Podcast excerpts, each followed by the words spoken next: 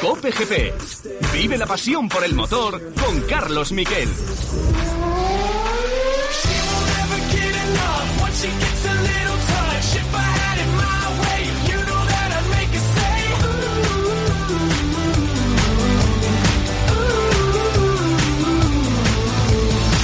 plan.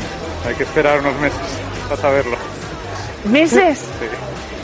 Hay que creer en el plan, por ahora. Bueno, pues en el plan creemos. ¿Qué tal? Buenas tardes, bienvenidos a Cope GP. Era esto lo que le decía Fernando Alonso a Noemí de Miguel de Dazón. Y es que todo el mundo habla del plan, que es una gigantesca maniobra de marketing que empezó en las redes sociales y a la que se ha sumado eh, Fernando Alonso. El plan es tener un coche bueno, un coche ganador para 2022. De momento solo es marketing, porque hay que esperar, efectivamente, como dice Fernando Alonso, unos meses. Y de momento lo que hay que eh, hacer es disfrutar en pista con actuaciones sensacionales como la que ha tenido hoy el piloto asturiano. Sexto en la calificación, quinto en parrilla por la sanción a Luis Hamilton, que ha sido el más rápido hoy, por delante de Valtteri Bottas, que hereda la pole de la que, la que tenía sido la pole de su compañero de equipo, la hereda Bottas, por delante de Verstappen, Leclerc y Gasly. Alonso sale por, la, por el lado limpio en la quinta posición, tiene detrás a Checo Pérez, a Lando Norris, es decir, que ha superado a un Red Bull, a un McLaren, bueno, a dos McLaren, porque se quedó antes fuera en la Q1 uno de los, el otro McLaren, el de Daniel Ricciardo, noveno Lance Stroll, décimo Sunoda, ha sido decimoquinto en calificación Carlos Sainz, pero como recordamos y como venimos hablando toda la semana, Carlos Sainz penaliza, saldrá vigésimo y eso sí, hoy ha sido un gran hombre de equipo. Vamos con los sonidos de la jornada, vamos ya con los titulares.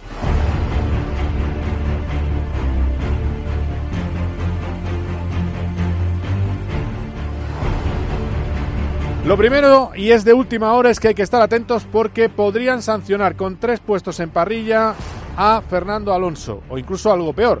Pero puede pasar eso, ¿por qué? Porque le han llamado a comisarios por no respetar las banderas amarillas en la Q1. Ese es el problema al que se enfrenta esta tarde el piloto obetense. Vamos a ver si salen las cosas bien en la reunión de comisarios, pero es curioso que esto lo dice o esto sucede justo después, esta llamada por no respetar doble bandera amarilla en la Q1, justo después de que el jueves Fernando Alonso hablara de que hay distintos criterios según la nacionalidad en la Fórmula 1, más que nada por, la, por el pressing y por el carácter británico del eh, Campeonato del Mundo y después de que no sancionaran a eh, Lando Norris por saltarse, por cruzar la bandera, eh, la línea blanca por donde no debe de boxes en la última carrera. Vamos a ver, en un rato Alonso comparecerá ante los comisarios y vamos a ver cómo queda eso. Esperamos que no pase nada. Eso sí, Fernando estaba muy contento en la que considera ha sido su mejor calificación. Sale con el neumático medio. Esperemos que salga desde esa quinta posición. Esto era lo que decía el bicampeón del mundo. Me he sentido bien también, siempre en, en las condiciones medio húmedas estábamos cuartos, quintos, sextos y ahora pues en la Q3 también, que normalmente siempre caemos al noveno o al décimo, hemos mantenido esa sexta posición, con la penalización de Hamilton salimos quintos por la parte limpia, con las medias que clasificamos en la Q2, así que ha sido un sábado a pedir de boca, eh, a ver mañana cómo, cómo acabamos el trabajo. Esto es Cope pero, pero también es tiempo de juego. Tenemos gol en Andúba. Álvaro Lorenzo, ¿qué tal? Buenas tardes. Hola, muy buenas tardes. En el Estadio Municipal de Andúba, gol del Club Deportivo Mirandés a los 7 minutos. Se adelanta el equipo rojillo, falta botada al área. Allí eh, el Simón Moreno bate al portero cantero de Eibar. Minuto 8 ya, minuto 9 ya en Andúba. Mirandés 1, Eibar 0.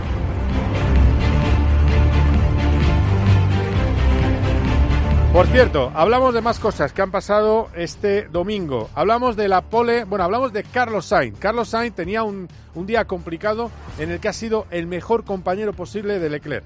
Le quita de en medio para pasar a la Q2, pasa a la Q2 noveno y le quita de en medio a un McLaren, a Daniel Ricciardo. Le impide pasar a esa eh, Q2. Sale Ricciardo decimosexto, es decir, mala posición para Daniel Ricciardo. Y luego hay algo que no ha hecho Leclerc en todo el año, le ha dado un rebufo porque el Ferrari en condiciones mixtas, eh, un poco húmeda la pista, no iba realmente bien. Bueno, pues lo que ha hecho es darle un rebufo tremendo que le ha permitido a Leclerc poder pasar a la eh, siguiente eh, fase, a la poder pasar a la Q3. Es decir, en Q2 le ha dado un rebufo que le ha permitido entrar en Q3. Después, con la pista ya seca, Leclerc ha sacado ese cuarto en parrilla. Este es Carlos Sainz, el hombre de equipo de Ferrari. Sí, es lo que tocaba hoy. Pasar sin riesgos a la Q2 y luego ya eh, hemos conseguido, de hecho, quitar a un McLaren de la, de la Q2, que está, nos viene bien para mañana. Y luego, ¿qué más? Eh, darle el rufo a Charles en, en, la vuelta de Q2, ahí al final, que parece que le ha hecho una mano, ¿no? Y bueno, parecía que estábamos sufriendo un poquito más, ¿no? De lo que esperábamos. Igual ahora Charles, que se está sacando la pista, mejora. Tiene que remontar y va a remontar seguro porque va a salir con todo y sobre todo luego lo vamos a escuchar el problema de Ferrari es que es un circuito de desgaste de neumático delantero muy fuerte y él ha estado trabajando en un reglaje puro, puro de carrera y eso va a permitirle eh, remontar buenas posiciones. Va a llegar a los puntos yo creo que sin mayor problema. Y el que estaba muy contento porque ha conseguido su objetivo para salir un décimo mañana es Lewis Hamilton. Son palabras que hemos podido escuchar en la zona. Sí, la primera clasificación ha sido complicada dadas las, las condiciones, pero luego hemos podido darle la vuelta bastante bien. Bueno, y este, este, que, hablaba, este que habla es eh, Max Verstappen. Eh, en cualquier caso, eh, el que también sí tenemos es el poleman de mañana, porque al final la pole es quien está delante, que es Valtteri Bottas. Sí, una buena quali, aunque las condiciones han sido complicadas porque había en la Q1 sitios bastante húmedos, como en la curva 3 y 4. He hecho buenas vueltas, aunque en la última vuelta la perdí ahí un poco en el último sector. Aparte de eso, la vuelta la he disfrutado y como equipo estamos contentos. Luis con su penalización es la penalización mínima que puede tener. Yo tengo la pole y debería estar bien. Bueno, pues efectivamente lo dice bien porque todo el mundo lo está diciendo mal. Le han dado el premio de la pole incluso a Hamilton. La pole es de Valtteri Bottas. El mejor tiempo en calificación ha sido de Lewis Hamilton, que estaba muy satisfecho porque es lo máximo que podía lograr. Y ojo que no descarta ir a por la victoria mañana. Hamilton, ¿eh? Hamilton apunta muy alto, dice que va a dar todo por el todo para ganar. Y es que Mercedes está en otra categoría. Hace unos días hablamos en el COPGP Podcast el lunes, hablamos con Carlos Sainz. Ahora mismo se está disputando el Rally de Marruecos, que es el rally previo más importante al Rally Dakar. No va a estar allí con Saudi. Vamos a hablar con el otro gran ausente, que es su copiloto Lucas Cruz. Tampoco está Nani Roma. Nuestras grandes bazas españolas no están. Bueno, pues hoy entrevistaremos a Lucas Cruz, que nos cuente algunos de los secretos del Audi. Y ojo, eh, Carlos Sainz hablaba el otro día con nosotros y hablaba de cómo lo está haciendo su hijo. Está orgulloso de Sainz Jr. Yo creo que los análisis hay que hacerlos al final de la temporada, ¿no? Hasta ahora, pues sí, efectivamente está siendo un buen año, un año difícil donde no ha habido pruebas y donde se ha tenido que adaptar lo más rápidamente posible sin, sin esos kilómetros que normalmente suele haber antes de una temporada. Si sumamos que él, lógicamente, tiene un compañero de equipo muy, muy fuerte, muy potente, pues está siendo un reto duro para él, pero lo está saldando de la mejor manera que puede, con ilusión, con ganas, con trabajo y tratando de conseguir los mejores resultados posibles. Un Carlos Sainz, Carlos Sainz en amor, eh, el padre, que dice eh, que va a intentar ganar el próximo Dakar con un coche complicadísimo, cuatro motores, un motor de, combustión que da que sirve para que se genere electricidad para un motor eléctrico que además suministra la electricidad a la batería y otros dos motores eléctricos que accionan las ruedas. Cuatro motores eléctricos, 400 kilos de baterías, pero él cree que puede ganar a la primera. Yo creo que optimista siempre he sido. Soy consciente también de que el primer año de cualquier coche en, el Dakar es un año complicado y de este siendo el reto tan tan fuerte como es el, intentar ganar el, Dakar por primera vez con un coche híbrido con motorización eléctrica, pues eh, es, es, complejo, va a ser difícil, pero ilusión tenemos, el equipo tiene muchas ganas y Lucas y yo también. Bueno, pues eh, esto es COPE Vamos a hablar de más cosas. Vamos a analizar todo con nuestro equipo de retransmisiones. Mañana retransmisión a partir de las 2 de la tarde de este Gran Premio de Turquía. Vamos a estar hablando con Joaquín Verdegay, con Roberto Meri, con José María Rubio enseguida. Y también vamos a hablar de la próxima entrada en el Mundial de Fórmula 1, el Gran Premio de Qatar. Hablaremos con su director de carrera, con eh, Juan Vaquero, del desafío que está afrontando ahora. Eh, os tengo que decir que es complicado hablar con él porque está todo el día reunido, está trabajando durísimo para eh, cumplir con todo lo que le ha pedido la Fórmula 1 ese 21 de noviembre. Bueno, yo creo que va a ser muy interesante ver lo que es entrar en el Mundial de la Fórmula 1 desde el otro lado, en el Mundial de Fórmula 1, desde el lado de un circuito. En fin, que vamos hasta las 4. Quedaos aquí, esto es Cope GP. Cope GP. Presupuestos de la recuperación justa que pretende. Tenemos ante proyecto de presupuestos. Ahora vamos a ser expansivos, pero tú puedes ser expansivo en función de lo que calcules que vas a ingresar. Pero si tú calculas que la economía va a crecer un 6,5% y luego la economía te crece un 5, hay un 1%. En COPE, Carlos Herrera es la voz que mejor analiza lo que te rodea. Estamos hablando de un bono cultural de 400 euros para Gastas sobre todo también en dádivas y coges a los jóvenes y les dices, mira, primero os voy a pagar el alquiler y luego os voy a dar un dinerito para que os lo gastéis en cultura, que es la gran propuesta para un país con el mayor paro juvenil de Europa. Y te cuenta todo lo que necesitas saber, de lunes a viernes de 6 a 1 del mediodía, en Herrera en Cope.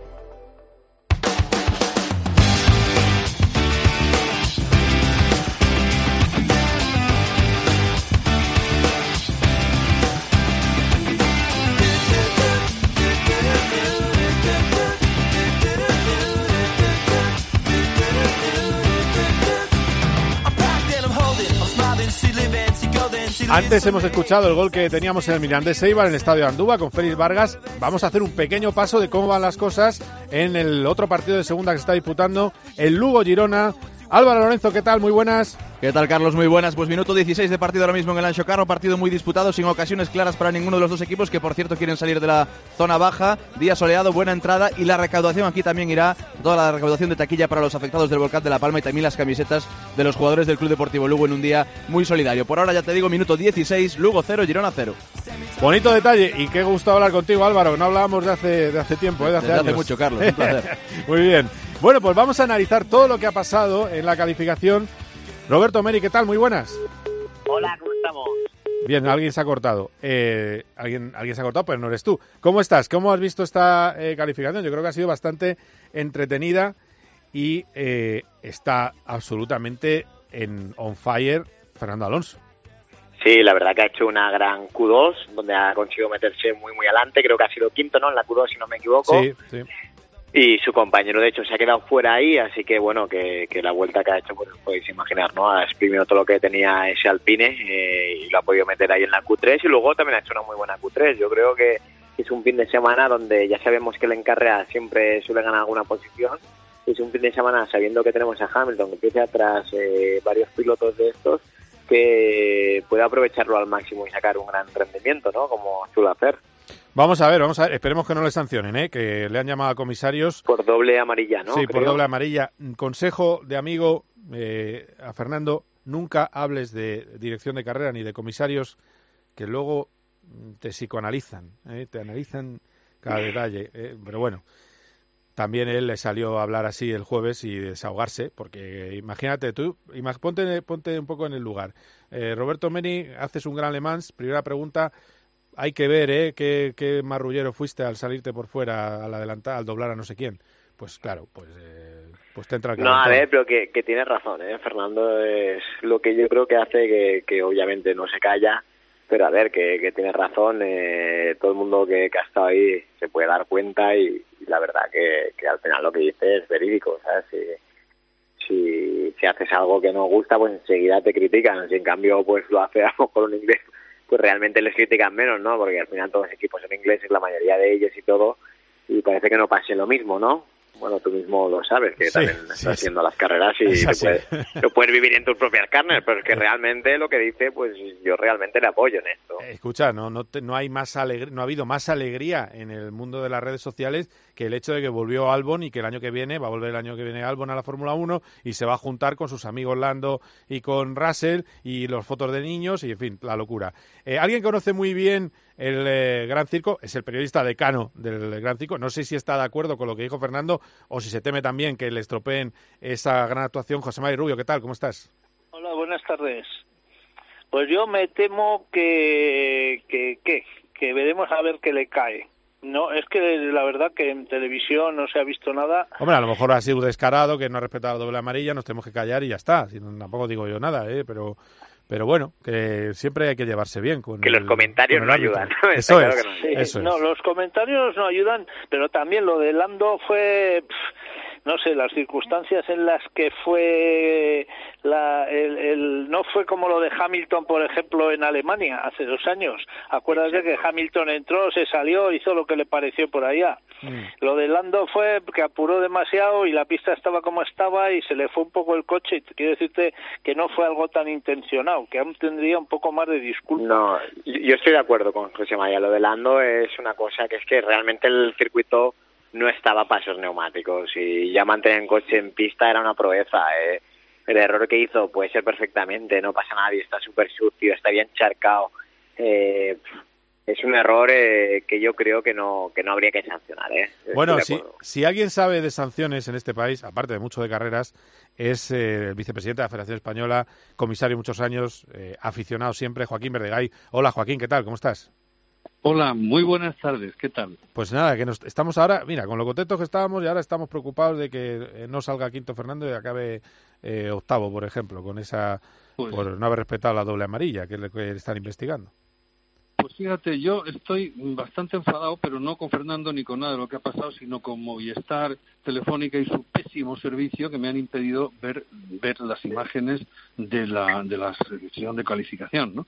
Lo que os estoy oyendo es lo único que sé y sí que me gustaría postillar un tema ratificando lo que ha dicho Roberto. Y es que, como comisario, te aseguro que cuando personas como Fernando Alonso te cuentan cosas, o como Michael Massey, les escuchas muy atentamente porque hay pilotos que de verdad tienen un bagaje, que saben lo que dicen y que no suelen decir bobadas. Lo que ocurre que es que sí que hay veces, y en eso también creo que con Fernando se ha sido muchas veces, muchos comisarios, yo desde luego no lo he sido, han sido injustos, eso también lo digo. Ha habido decisiones que a mí no me han gustado, que han afectado a Fernando. Y comprendo que hay veces que habla y dice cosas a lo mejor de modo no muy agradable, pero como consecuencia de que está absolutamente harto de varias cosas que han ocurrido profundamente injustas. Pero lo que sí te digo es que hoy en día cualquier comisario, desde luego el otro día esa conversación con Michael Massey, Michael abrió mucho las orejas cuando gente como Fernando le dice algo, ¿eh?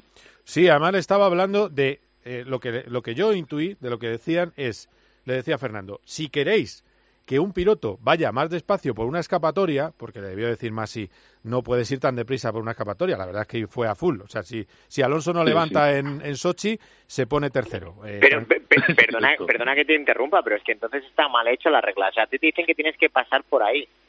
Y Sí. Fernando eh, hizo lo que en el reglamento pone, realmente. Sí, que si no puedes entrar en la primera curva, tienes que ir a la escapatoria.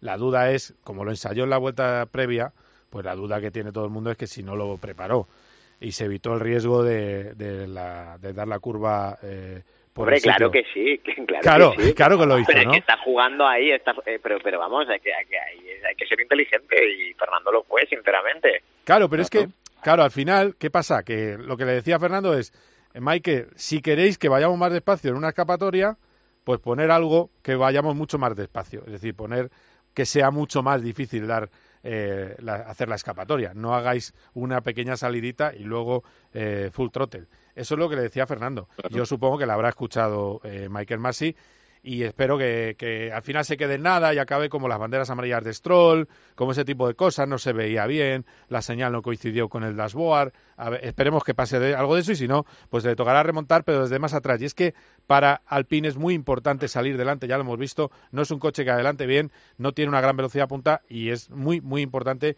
que salga eh, delante. Este es el plan que tiene, ya que estamos hoy con el plan, el eh, plan que tiene Alonso para mañana. Está muy contento porque tiene el neumático mejor para la salida y dos neumáticos duros nuevos para la carrera. Vamos a escucharle. Hay preguntas sin, sin eh, respuesta aún, ¿no? Porque las, las vueltas que vimos ayer no ofrecieron quizás eh, resultados claros. Había diferentes eh, degradaciones para diferente gente. Creemos que los rojos, los blandos van a ser bastante malos en carrera, así que clasificamos con los amarillos. Y luego creo que tenemos dos blancos para la carrera, que salvamos, que no utilizamos en las prácticas. O sea que mañana lloverá y habrá una- un caos total. Y No, no, en principio no. Venga, vamos a confiar en que sea en seco. y, y saldrá Mañana una carrera loca justo cuando no la necesitamos. Pues- Pero vamos a salir quintos con los amarillos y tenemos dos blancos en la recámara. O sea que mejor imposible. Ojalá, ojalá sea una carrera normal. Bueno, la pregunta es, ¿puede hacer podio mañana? Hombre, mira, yo, yo creo, yo, más- más yo atrevido. creo, yo sabes lo que creo, que mañana Botas la va a liar otra vez, como en Hungría, y vamos a tener a Fernando por ahí en las primeras posiciones si sale desde donde está ahora mismo. Sí, que vamos a tener Pues salsa yo al principio. estoy- Dime, Joaquín. Yo estoy bastante de acuerdo con lo que ha dicho José María. Por cierto, buenas tardes, José María. Tengo una Buenas preciosísima foto hecha por ti en este circuito de Fernando Alonso en el Ferrari, que es mi, mi foto de Corps, como bien sabes. Y estoy de acuerdo, la curva 1 en este circuito es especialmente delicada. Yo creo que mañana, del verbo poder, puede ocurrir cualquier cosa. Además, el coche de Fernando le ha metido nueve décimas al de Ocon. Y el coche de Fernando tiene el motor que menos empuja de toda la parrilla. Y, y por eso le cuesta. Claro. Eh, Roberto. A ver, yo, yo voy a ser más realista. Yo creo que no. si mantiene la quinta posición, yo creo que es un mérito muy bueno de cara a mañana. Eh, Pérez tiene un coche mucho más rápido. eh, el Toro Rosso ha ido muy rápido. eh, Hamilton viniendo atrás puede a lo mejor llegar, no lo sé. Eh, la última carrera, eh, Botas en Monza llegó hasta la tercera posición, ¿no? Si no me equivoco, creo. Sí. Y, y a ver, hay que ser realistas. Eh, Botas no creo que la en la salida porque sale primero, no sale como en Hungría, creo que salía segundo, si no me equivoco. Mm. Entonces perdió muchas posiciones en la salida, fue en agua y claro, la- la- es una curva muy lenta Hungría. Aquí no es tan tan lenta. Entonces yo creo que será una salida limpia y veremos a ver qué pasa. Pero bueno, su carrera es intentar mantenerse entre los cinco primeros, que yo creo que si acaba entre los cinco primeros es un resultado excepcional. Eh, hay una cosa, Roberto. Tú conoces eh, Istanbul Park, ¿no? El circuito. Sí. Supongo. Eh, es muy importante eh, ir por fuera para la subida, ¿no? Y con muy buena tracción para, para intentar pasar en la subida. Porque la primera Sí. curva no te da tiempo, son 150 metros. Exacto. Exacto. Pues es el sitio donde sale Alonso, de momento. Es decir, que bueno, eh, si, si hay novedad os lo voy diciendo, ¿eh? que estoy tengo el correo abierto, me llega enseguida en cuanto en cuanto haya una decisión de los... eh, No, no, sale, sa- sale en buena posición, eh, sale con amarillas, lo ha dicho él que, que es bueno, tendrá buena tracción, así que veremos, eh, es cuestión de, de ver cómo, cómo, cómo se da la primera vuelta, pero yo creo que mantener la quinta plaza sería un mérito increíble, más viendo que el coche realmente es que no está, es, es muy complicado cuando tienes un coche que no está para estar realmente ahí, porque ya hemos visto dónde está Ocon, ¿sabes? Un piloto que el año pasado, le, bueno, hace dos años, mentira, le plantaba cara a Pérez continuamente Sí. y, y, y Fernando pues este fin de semana está un paso muy grande por encima, pero es él, ¿sabes? El coche yo no creo que esté va a estar en esa quinta posición. Claro, la guerra yo creo que es Leclerc, que está cuarto, eh, que está tercero en parrilla, y cuarto Gasly. Esa es la guerra de Alonso, ir a por ellos. Sí. Esa es un poco la, la batalla que tiene. que el Torrocho va muy rápido este fin de Cuidado, semana, porque sí, hasta su sí. ha ido bien. Sí, sí, sí. Alfa Tauri barra Red Bull, ya casi le podemos llamar Red Bull, eh, va muy bien. Lo que pasa es que fijaros que eh, estas cosas las apunta el doctor Marco. Gasly delante, dos puestos delante de Checo Pérez.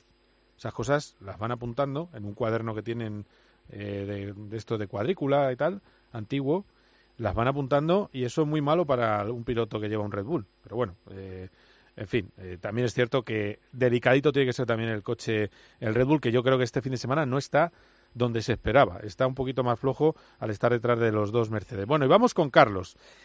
Carlos tiene una carrera en la que va a intentar ir mucho mejor en carrera o mejor en carrera que su compañero de equipo porque lleva un Ferrari menos agresivo a una vuelta, más pensando para carrera, así lo ha descrito el piloto madrileño. Yo he empezado el fin de semana ya con un setup completamente diferente para intentar jugar con esto, ver si hay alguna manera de curar el problema de base que tenemos. Y llevo todo el fin de semana experimentando con setups, experimentando con, con estilos de conducción diferentes para ver si conseguimos cambiar este, este problema tan grande que tenemos y, y utilizar el fin de semana un poco de experimento. A ver si, si mañana podemos hacer una carrera limpia desde atrás y, y podemos aprender algo. Bueno, pues a ver si podemos tener una carrera limpia, eh, 15 en, en, eh, calificación, evidentemente sale vigésimo a la carrera. Eh, bueno, yo la duda que tengo es meter duras de salida, ¿no? Hacer, hacer algo raro, ¿no? Sí, sí, sí, exacto. Meter duras, intentar eh, parar lo más tarde posible, ¿no? Yo creo que esa es la baza que tiene. El problema que tiene Ferrari es que no tiene muchísima velocidad punta y es muy complicado adelantar cuando tienes este déficit de velocidad punta, ¿no? Así que que no es pa- no es como cuando va a ser un Mercedes que adelanta, ¿sabes? A mitad recta, pues es el único problema que veo que puede tener mañana para remontar. Claro. Eh, vosotros, eh, Joaquín, ¿tú, tú cómo, cómo ves la carrera de, de Carlos? Siempre que ha salido atrás ha remontado muy bien, pero es una carrera en la que tiene que evitar 80 líos que va a tener en la salida, eh, no es fácil, ¿no? Perdón, ¿me preguntabas? Sí, te preguntaba, Joaquín. Digo que, que digo que, que, y también para José Mari, que no es una carrera fácil porque encima tienes que, que solventar el embrollo de la salida, eh, saliendo el, el último. No, pero efectivamente para mí lo peor es lo que acaba de decir eh, Roberto y que estamos también comentando lo de Fernando. Eh, Ferrari no, no brilla por su potencia ni por su facilidad para adelantar. Entonces, este circuito pues no lo va a poner fácil y tiene que adelantar mucho, pero que desde luego eh, al final de la carrera lo normal es que veamos a un Carlos muy cerca de la cabeza, pues sí, es seguro que, nos hará pasar un buen rato y que la cabeza será divertida, perdón, y que la carrera será divertida, pero no lo va a tener nada fácil. Lo mismo que obviamente Fernando, es decir, es que con esos motores y con el, y con ese entorno en el que están rodando, la carrera desde luego va a ser como ha dicho Roberto, con el cerebro en la mano. ¿no? Claro. Yo, yo, yo, yo casi me inclinaría por unas rueditas blandas para quitarme de encima los mazepin y todos esos, porque te toca un eh, mazepin delante y, y te puede hacer perder bueno, en tres vueltas te hace perder 10 segundos o, o, por lo menos 6 fijo. Y entonces ya se ha arruinado la carrera del todo. Entonces no sé yo. Pero va si muy mal la blanda, ¿no, José María? Eh, Ya, pero para, para quitarte a esos y, y luego ver a ver por dónde por dónde estás, porque es que si no te vas a quedar bloqueado detrás de, de, de unos cuantos coches y, y de cualquier manera te vas a quedar eh, fundido. Entonces, no sé, aunque te dure pocas vueltas y enseguida tenga graining, igual puedes luego, depende cómo vaya la dura, luego ya metes una dura y te quedas ahí, pero por lo menos has adelantado algo. Y no, sobre todo más que adelantar, no has perdido tiempo con la cabeza. Bueno, pues eh, me vais a perdonar, compañeros, que tenemos eh, gol en Andúbar. Félix Vargas. Gol de la Sociedad Deportiva Eibar. Empata el partido Stoikov en el minuto 31. Empata el partido para el Eibar. Mirandés 1, Eibar 1. Marca el Eibar. Márcate un gol con el nuevo buscador de ayudas y fondos europeos Next Generation del Santander. Te ayudarán en la búsqueda, simulación y tramitación de todas las ayudas para impulsar tu negocio. Santander. Bueno, pues seguíamos. Estamos analizando la estrategia de mañana. Veo muy difícil a ver, hacer una parada. Es, eh, lo decía antes eh, Fernando, que hay muchas incógnitas. Eh, veo muy difícil hacer una parada. Yo creo que van a ir a dos. Fijaros que dice Pirelli que se ha equivocado a lo mejor y que ha traído ruedas demasiado blandas. Quiere decir que están bien las ruedas, que son las que tienen que Son las que tocan. es la que tiene que ser, ¿eh? es la que tienen. Entonces, eh, yo creo que dos paradas y luego todavía tenemos algo de riesgo de agua, aunque puede ser un chaparroncito como hoy, en cualquier momento, como llueva un poco, pues se lía otra vez la, la marimorena. En fin, que yo creo que tenemos eh, cosas eh, realmente interesantes para la carrera. Bueno, vamos a ir terminando. Apuesta para el podio, compañeros, vuestro vuestra porra de podio. A ver, eh, ¿quién empieza? Eh, Joaquín, que te gusta a ti mucho esto de, de apostar. Pues mira, para mí mañana podría ser una victoria de Verstappen. Quizá el segundo, no sé por qué, pero tengo la corazonada de que Pierre Gasly está andando muy bien. Y el tercero posiblemente Hamilton. O sea, Verstappen, Gasly, Hamilton. Vale, eh, vale, perfecto. Posición de Alonso y Sainz. Pues quizá cuarto y quinto. Además, seguiditos y me da igual uno y otro, fíjate tú. Joder, ¿dónde firmo yo? Vamos. eh, Ahora mismo, hombre, claro. es que es segunda cuestión es con el corazón. A Vale, no vale. Cuarto o quinto, venga, vale, vale. Además, como no hay pasta por medio, es normal que. Evidentemente. Y si fuera con el corazón te diría ganador Fernando y segundo en el podio, no, pero no, eso no te lo puedo decir. bueno, a ver, eh, José Mari. Yo también, yo voy a apostar por Verstappen y luego me inclino más por un, Leclerc que si hace una buena carrera puede estar ahí, si no pasan cosas como en Sochi y después Hamilton. Hamilton va a llegar sí o sí, lo que pasa que habrá que ver con qué tranquilidad o cómo se toman los adelantamientos, la labor que hagan Gasly y Pérez para frenarle, que va a ser más importante que la que haga Botas con Verstappen, porque ahí va a tener dos, uno con la empresa, que es la misma, aunque el equipo sea diferente, y el otro con el equipo. Aunque a Pérez le he visto blandito últimamente cuando se encuentra con Hamilton. Entonces, eh, no, no es encontrarse con Pérez como encontrarse con, con Fernando, que puede ser otro elemento, si sale delante de Hamilton, puede ser otro elemento que le plantee las cosas también complicadas, pero Hamilton seguro, seguro, seguro que llega que llega hasta el podio y no hace falta. A mí me, yo me acuerdo mucho de la carrera que hizo en GP2 Hamilton y, y, cómo los iba superando uno a otro, uno a otro, uno a otro. Hizo dos trompos en las primeras vueltas, se quedó más que último y llegó hasta adelante. Y aquí supongo que, que va a hacer lo mismo. Bueno, a ver, a ver qué pasa, Roberto. A ver, yo iba a decir Verstappen, pero no tiene gracia. Va. No, te explico por qué no digo Verstappen, porque iba a decir Verstappen, Bottas y Hamilton. Y este escenario no creo que permita que Mercedes lo permita. Total que voy a decir eh, Bottas, porque si no gana, no, le tendrá que dejar pasar a, Hamilton. Bottas, Verstappen, Hamilton. ¿Y los españoles? Eh... Que no me lo ha dicho José Mari, por cierto. Ah, sí. voy a meter a cuarto a Fernando y a Carlos yo creo que si acaba séptimo, segundo en resultados, en donde sale estáis, estáis bien, ¿eh? Estáis con el vais sin limitador de revoluciones. Eh, José María, ¿y los españoles? A ver, yo, yo, yo a Fernando, si se queda donde está, quinto, yo, vamos, para mí sería un triunfo y creo que la realidad le puede dejar ahí. Y Carlos, eh, un ocho por ahí, siendo realista, porque el Ferrari tiene las limitaciones que tiene y depende de la estrategia que elija, pues estar entre los diez primeros ya será también un triunfo. Vale, perfecto. Pues eh, gracias, compañeros. Ha sido un auténtico placer, como siempre. Joaquín, Roberto. Dime, dime, Joaquín. Eh, sí, es que hay una cosa del comentario que ha hecho José Mari sobre Hamilton en este circuito con la GP2. Hay que decir que el motor que llevaba no se sabe si tenía 100 sí, ya o más sabíamos que hacía trampas, ya, ya sabíamos que hacía trampas, pero... Efectivamente. no, no, es necesariamente motor, ¿eh? yo creo que le dan otras cosas, porque el motor es muy descarado bueno, pero, en esta carrera, Roberto, era algo impresionante. O sea, ese coche andaba un segundo por vuelta más que cualquier otro y eran monomarca y monomotor, ¿eh? Sí, sí, nada, estoy de acuerdo. Roberto ya sabe cómo va eso, que cuando Bruno Michel le echa la bendición a uno, ese aquel día corre mucho más que otro. Sí, sí. Pues ese estaba con doble bendición, de Ron Dennis y de Bruno Michel. me gusta, me gusta, me gusta, me gusta que os tengo que deciros que eh, esto también lo decís cuando no estáis en antena, o sea que eso está muy bien. Joaquín, un placer, Roberto Meri, José María Rubio, nos escuchamos, un abrazo fuerte. Un abrazo, hasta luego.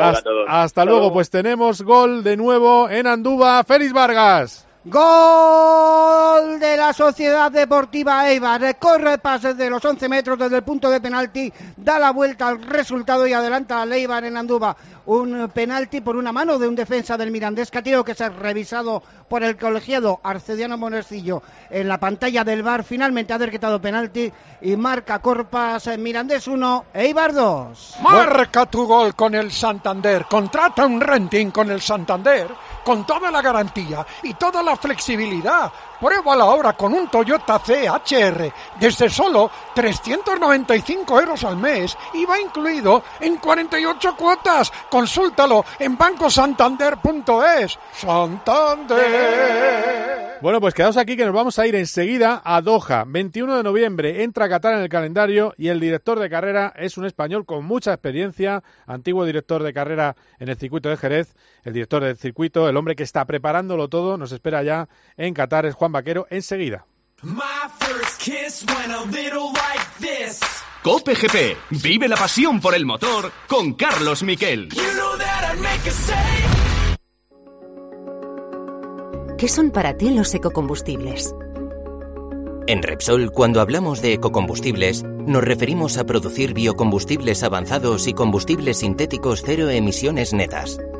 Si quieres saber más acerca de los ecocombustibles, entra en Repsol.com. Repsol. Inventemos el futuro.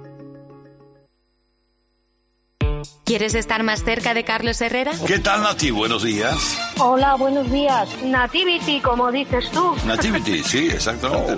de Paco González, de Pepe Domingo Castaño, de Manolo Lama, de Juanma Castaño, de Ángel Expósito, de Pilar Cisneros, de Fernando de Es sencillo.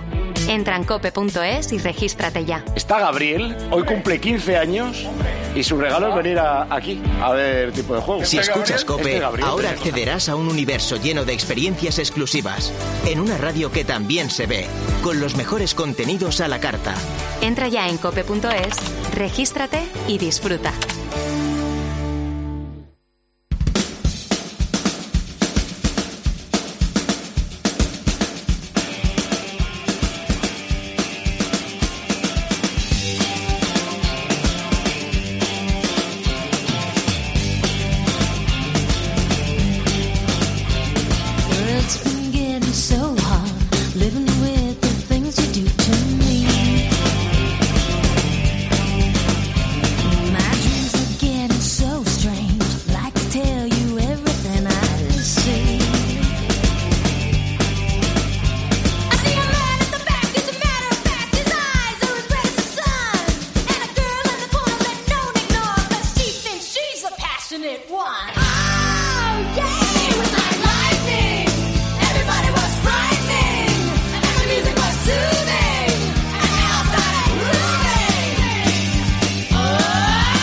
Bueno, hay un pequeño cambio de planes. Hablamos ahora con, eh, bueno, con Lucas Cruz, que eh, es el copiloto de Carlos Sainz. Eh, sabe, él sabe todo el plan de Carlos Sainz para ganar el próximo Dakar.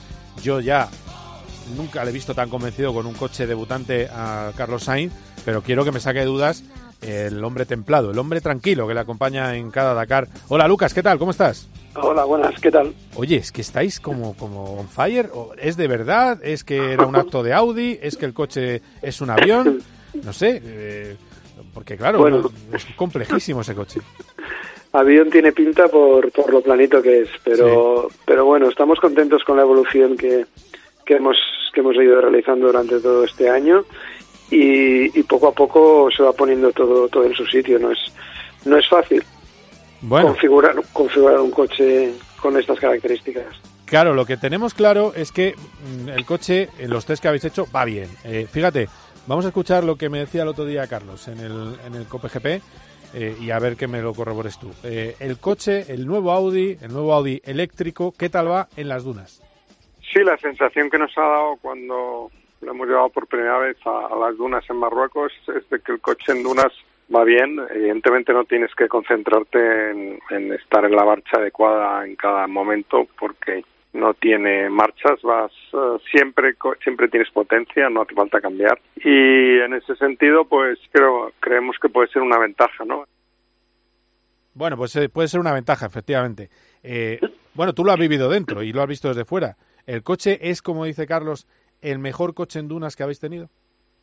Sí, porque se, han unido dos cosas o tres cosas. Una, el motor eléctrico que tiene una respuesta inmediata y aparte eh, no tiene no tiene cambio de marchas, con lo cual facilita mucho el, el estar concentrado. Y luego la rueda la rueda ancha en, en el 4x4 que siempre había sido un poquito más estrecha de la que llevamos actualmente y menor diámetro y esto le da mucha mayor superficie de contacto al- en el suelo, con lo cual te evita el, el clavarte. Al final tenéis que pensar es como si vas por la nieve con zapatos o vas por la nieve con, con raquetas o esquís, ¿no? Eh, cuanta mayor superficie tienes, menos te hundes. Entonces, eh, con, con la rueda ancha y, y de mayor diámetro te permite una, una mayor tracción y sobre todo eh, tener mucho mayor control en- en las dunas. Claro, claro. Eh, lo que pasa, bueno, las ruedas sí es verdad que son iguales para el resto, pero claro, sí que es cierto que la organización ha igualado pesos a dos toneladas, es decir, que los coches van a ser más pesados todos. Supongo que los coches eh, que son de combustión mm, pondrán lastres donde más les convenga, ¿no? Pero eh, vosotros vais todavía un poco pesados y queda por saber la potencia exacta. Pero claro, va a ser un poco a ojo porque nadie está enseñando las cartas. Es decir, que ahora mismo se habla de 400 caballos, que en, eléctrico no sé cuánto será, pero vamos, no sé si 300 y pico kilovatios. Si la historia... eh, pero vosotros podríais tener en el coche eléctrico hasta 550, ¿no? Sí, pero bueno, tienes también un, un poco la limitación por, por la, la recarga y la y la capacidad de las baterías. Nosotros la, la ventaja que tenemos, eh, aunque vayamos un poco mayor, un, un poco por encima del peso del peso mínimo, la ventaja que tienes es que las baterías, que es la parte más pesada, se encuentran en la parte central y ma- y baja del, del coche. Esto te permite tener un, un mayor, el centro de gravedad mucho más bajo y el comportamiento del coche ser mucho más, eh, más, más previsible sobre todo más fácil de conducir, ¿no? Pero bueno, al final eh, el es una carrera con, con diferentes tipos de terreno, diferentes tipos de, de, pistas, en la que tiene que tener eh, una característica muy clara que es la polivalencia de, de un coche, ¿no? Y eso es, yo creo, la, lo, lo que tenemos que llegar a, a conseguir, ¿no? Claro, porque la gente dirá, bueno, pero ¿cómo va a aguantar la etapa? Hombre, con 250 litros de gasolina se puede aguantar la etapa, que es la que, es decir, vosotros enchufáis en el campamento el coche, las baterías, salen a tope, pero a 4.000, 5.000 revoluciones está el motor de combustión generando, eh, conectado con un motor eléctrico que genera la electricidad de las baterías. Si lo digo mal, me lo dices, ¿eh? Y eso, eh, de ahí hay dos motores eléctricos que lo transmiten a las ruedas. Eh, con lo cual, dime, dime. Y luego hay el motor, los motores eléctricos que en frenada recargan también la- Ah, claro. las baterías. Ah, ah, muy bien, muy bien. Es decir, que está muy pensado, pero claro, el temor que yo veo, Lucas, es eh, por la mañana, esperemos que no, pero una mañana allí, 7 de la mañana, vais, vais a arrancar y tanta electrónica hace que no arranque, o algún tipo de, de virus de juventud, ¿no? Ese es también vuestro miedo. Bueno, al final necesitas poner poner en línea y todo, alinear todos los astros de que, que forman parte de esta constelación de, de coche que, que no deja de ser, pues bueno, el motor eléctrico con el motor de combustión, más el generador, las baterías de alto voltaje y bajo voltaje y, que todo ande para adelante y no se quede clavado. Pero bueno, al final yo creo que, que los test están para esto, los test están para probar, para hacer kilómetros y para sacarle un buen partido a, a toda la mecánica, ¿no? Y, y en este sentido, pues bueno, mm, los kilómetros que hemos hecho estamos satisfechos con el resultado. Hay muchas cosas que aún quedan por evolucionar, muchas cosas por controlar, pero en líneas generales, eh, para ser un primer año de un primer proyecto sin haber empezado aún a, a, a competir, yo creo que, que, que estamos en una buena en una buena posición. Eh, el resultado final en la carrera, pues será muy difícil saberlo hasta que no se empiece a correr y sobre todo veamos un poco cómo están los los rivales. Pero bueno, en líneas generales estamos contentos con, con el resultado hasta hasta el día de hoy. Oye, tendréis que llevar coderas para el roce de los codos, porque es estrechísimo. No lo pudimos ver desde dentro, pero desde fuera el coche es muy estrecho para que sea más aerodinámico. Eh, pero bueno, ya sabemos que tú en esto del talante y llevarte bien en carrera no hay problema, ¿no? No, hay que. El espacio sí que es verdad que es un- es un poco más pequeño, eh, hasta el punto que, que no utilizamos un asiento convencional dentro del coche, sino que es, es un asiento, es una base hecha a medida tipo los coches de Fórmula, los Fórmula 1, que estás dentro de una bolsa, inyectan una espuma, te quedas sentadito y, en un cuarto de hora, 20 minutos tienes hecho el, el molde de tu, de tu cuerpo y adaptado al, al agujero que queda para meterte dentro. Muy bien, pues eh, mira, me ha quedado muy claro, la verdad. Eh, lo que estáis haciendo, lo ambicioso, ese Audi e-tron y toda la suerte del mundo, aunque hablaremos antes eh, del Dakar, que quedan algo menos de 90 días. Muchas gracias, Lucas, eh, por la clase. Un abrazo fuerte. Un abrazo a vosotros. Eh, por, por cierto, tenemos el descanso en los dos eh, partidos, Lugo 0, Girona 0 y Mirandés 1, Eibar 2. Ahora sí, nos vamos a Qatar. My first kiss went a little. Cope GP. You know that I'd make a say. En Herrera en Cope estamos empeñados en hacerte sonreír. ¿Alguien ha tenido aquí alguna decepción en una primera cita? No, no, sobre todos, ¿cómo que no? Nadie ha tenido decepciones, yo he tenido Sí, varias. Mira que he claro. tenido yo pocas primeras citas y la no. tuve. ¿Nos cuentas tu historia? La llevé a comer. Cuando el camarero llegó, venga, que van a pedir? Ella dice, pon unos nachos, pon un plato de arroz, pon también una ensalada con no sé qué, no sé cuánto, y el chaval hace así, se da la vuelta y le dice, "Ch, ch, ch, ¿dónde va? Que ahora voy a pedir yo, esto es para los entremeses. De lunes a miércoles a las 10 de la mañana, la diversión está garantizada con Carlos Herrera y la hora de los fósforos. En Herrera en Cope.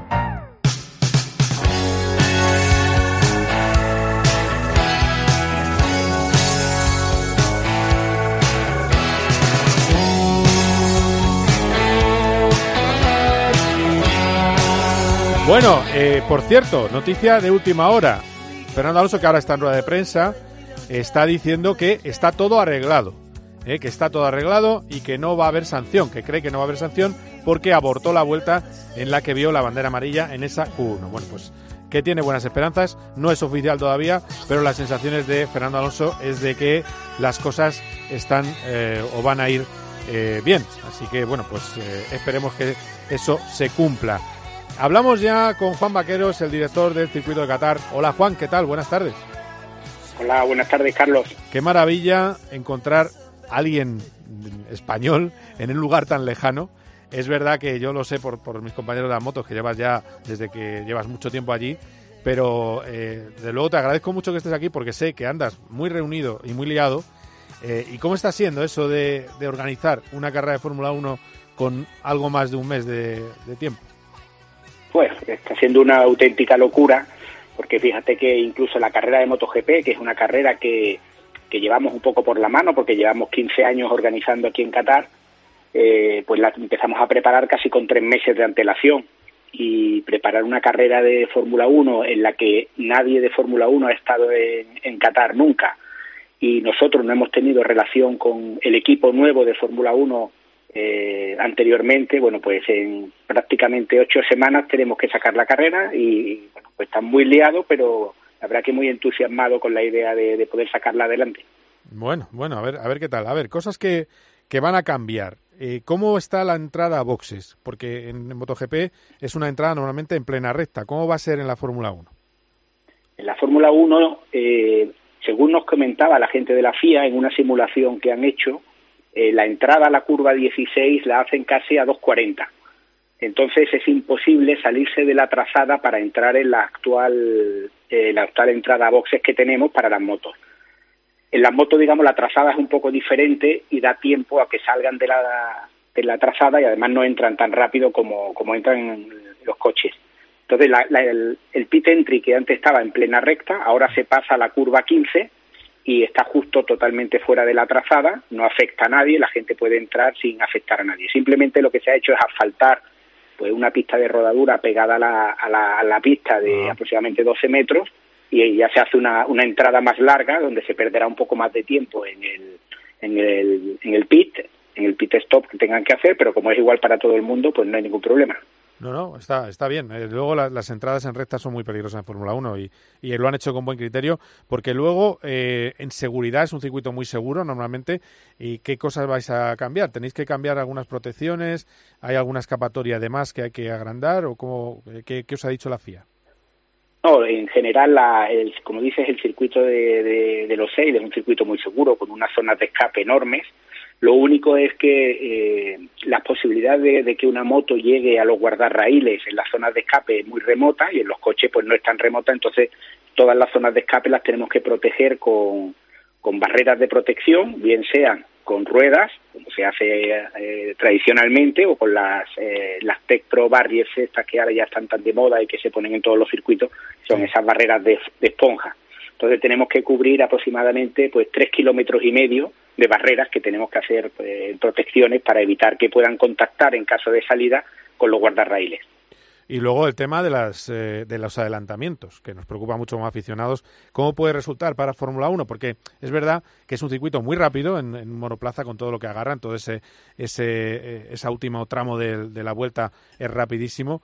Eh, ¿Dónde se puede adelantar y, puedes, o, puede, o puede ser un problema eh, el adelantar con estos coches en, en Qatar?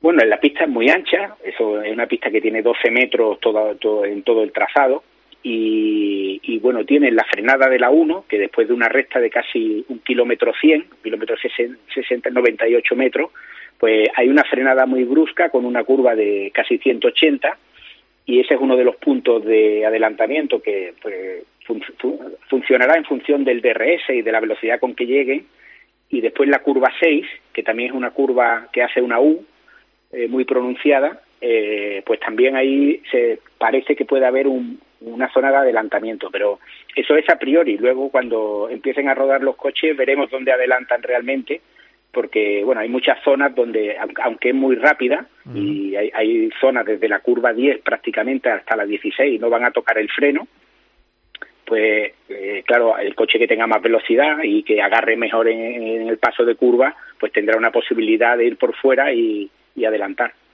Bueno, y termino con una pregunta de futuro. El, el acuerdo con Qatar es de 2023, desde 2023, 10 años. Eh, ¿Existe todavía en la mesa la posibilidad de que se siga haciendo en el circuito de los AIL, aunque sea con modificaciones desde ese 2023?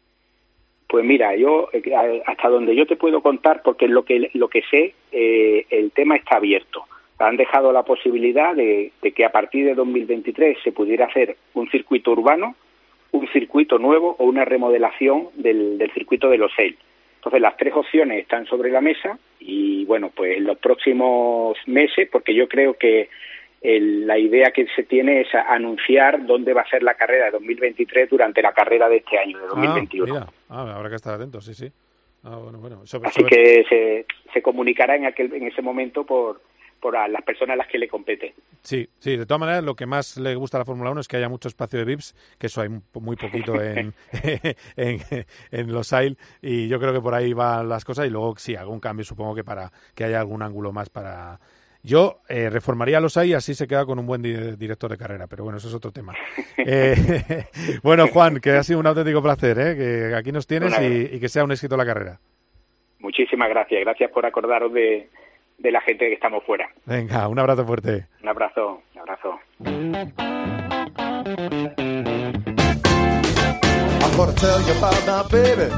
Estamos, estamos acabando. Tengo a mi lado a Eri Frade, que es una maravilla siempre compartir estudio con él, que ahora me va a estar con tiempo de juego. Un ratito, sí. Un ratito. Un ratito de seis horitas. Seis horitas, nada más y nada menos. Bien. Y como siempre, que tú conoces bien COPGP, eh, Eri, siempre suele terminarlo Carlos Barazal. Hola, Charlie, ¿qué tal? ¿Cómo estás? Grande. Hola, Carlos, pues aquí. En el Rally el de. Madrid, Rally de Tierra de Madrid, eh, que estás, eh, estás ahí, eh, bueno, trabajando en él. Eh, ¿cómo, está, ¿Cómo está el rally? ¿Ha terminado o todavía no? No, quedan la segunda pasada, dos tramos de la tarde, o sea, dos tramitos nada más.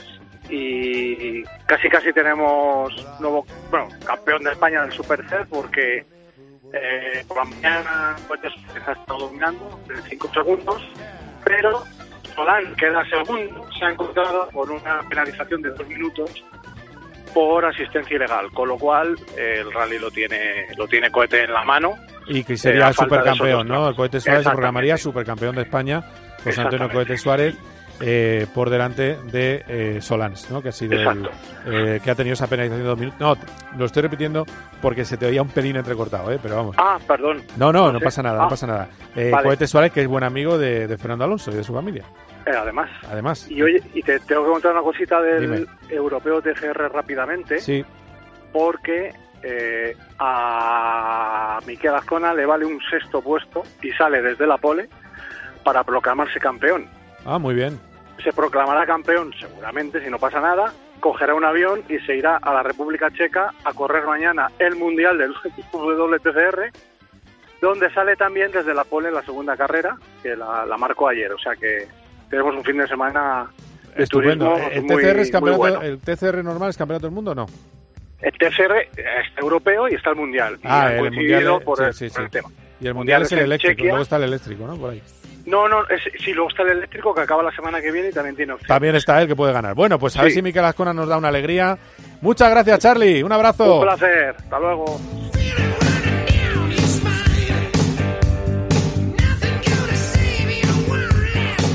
Bueno, pues estamos acabando. Recordaros las próximas citas del motor. Hombre, yo apareceré cuando me llamen y cuando quiera Erifrade, vuelvo, no pasa nada.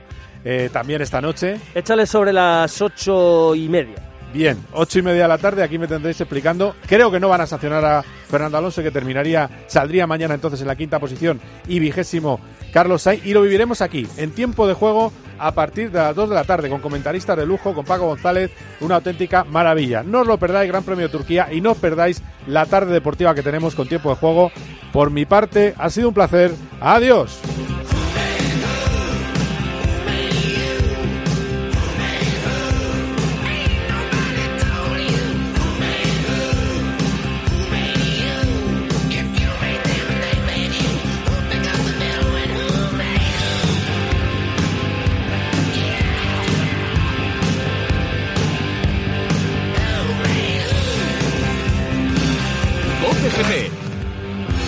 Carlos Miquel.